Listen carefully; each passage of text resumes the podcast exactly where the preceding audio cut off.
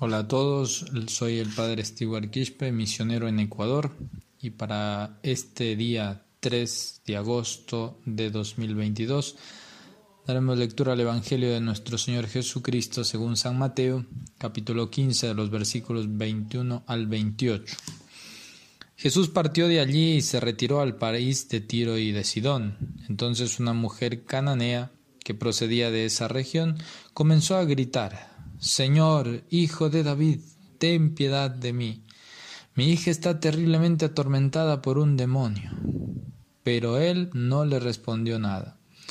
Sus discípulos se acercaron y le pidieron, Señor, atiéndela, porque nos persigue con sus gritos. Jesús respondió, Yo he sido enviado solamente a las ovejas perdidas del pueblo de Israel. Pero la mujer fue a postrarse ante él y le dijo, Señor, socórreme. Jesús le dijo, No está bien tomar el pan de los hijos para tirárselo a los perros. Ella respondió, Y sin embargo, Señor, los cachorros comen las migas que caen de la mesa de sus dueños. Entonces Jesús le dijo, Mujer, qué grande es tu fe, que se cumpla tu deseo y en ese momento su hija quedó curada. Palabra del Señor, gloria a ti, Señor Jesús. El Evangelio que acabamos de escuchar hemos de reflexionar sobre todo de la importancia que tiene la oración en nuestra vida. Y qué ejemplo el de esta mujer, qué ejemplo de fe y de perseverancia en la oración. La oración ciertamente es como el barómetro de nuestra vida de fe. Como es nuestra oración, así es nuestra vida de fe. En primer lugar, tenemos que decir, como decía hermosamente San Alberto Hurtado, que es una necesidad. Como criaturas tenemos obligación de unirnos, saludar y adorar a nuestro Creador. Para esto es que hemos sido creados principalmente. Y todo lo demás nos tiene que llevar a esto, a adorar, reverenciar a Dios nuestro Señor, nuestro Creador. Al adorar, ciertamente jamás hay que pensar de que perdemos el tiempo. Comprendamos que estamos haciendo la hora más grande del mundo. Imagínense dedicar un tiempo a postrarse ante Cristo el Rey de Reyes a pesar de que como a esta mujer le pasó, en un primer momento parece que no escuchaba. Cristo lo que quiere de nosotros es una fe pura. Por eso cuando esta mujer se arrodilla, se postra, lo adora, es cuando ha hecho un acto de fe perfecto. Pero le falta a ese acto de fe una prueba, que es la humillación. Le dice, no está bien en darles el pan de los hijos a los perros y ella quiere contentarse con las migajas porque es humilde. Y es ahí cuando él la ensalza. Mujer, que grande es tu fe, que se haga como tú lo has dicho. Por eso nuestras oraciones muchas veces, muchas veces puede ser de que fallen, pero por la disposición nuestra, porque falta nuestra fe y sobre todo nuestra adoración y también de modo especial el a veces someternos a las humillaciones que Dios permite para que hagamos sobre todo el acto de fe más grande y más puro. Bueno, ¿por qué también tendríamos que decir que la oración es necesaria? Mm, también porque hay que ser agradecidos. Tantos favores que recibimos y que los cuales Dios nos ha colmado.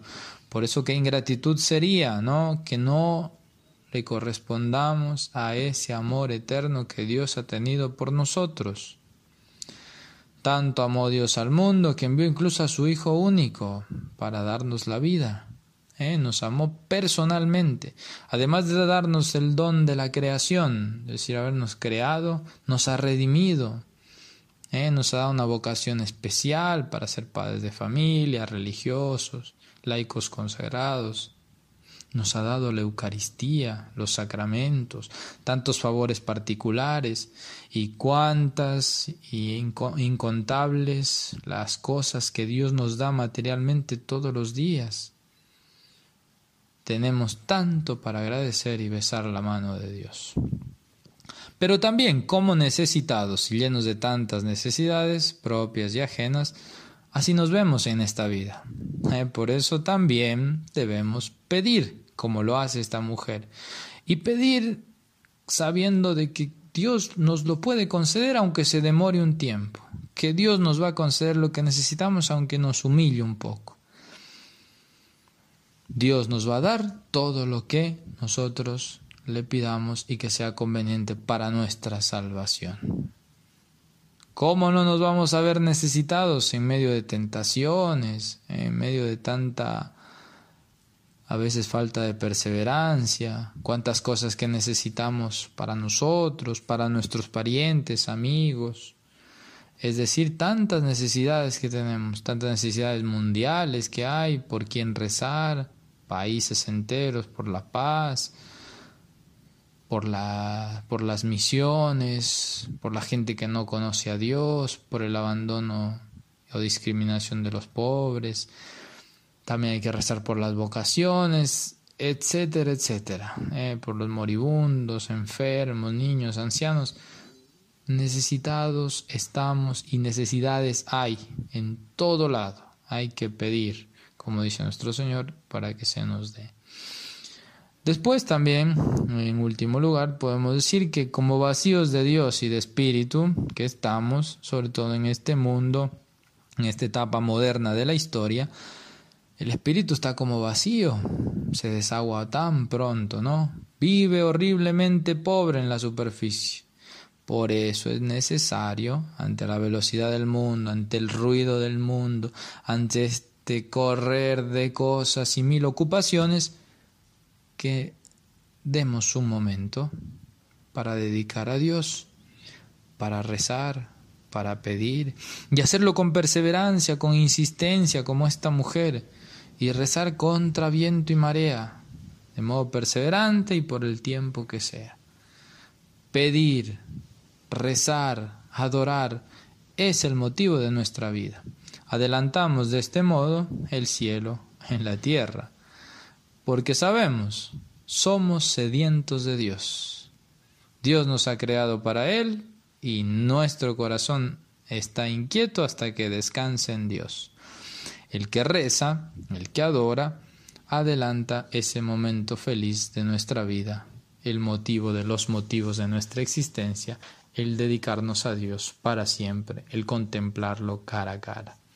Y solamente así, Dios, si mi oración es perseverante, ¿no? fuerte, a, través, a pesar de las pruebas y dificultades, Dios me concederá lo que necesito para la vida eterna.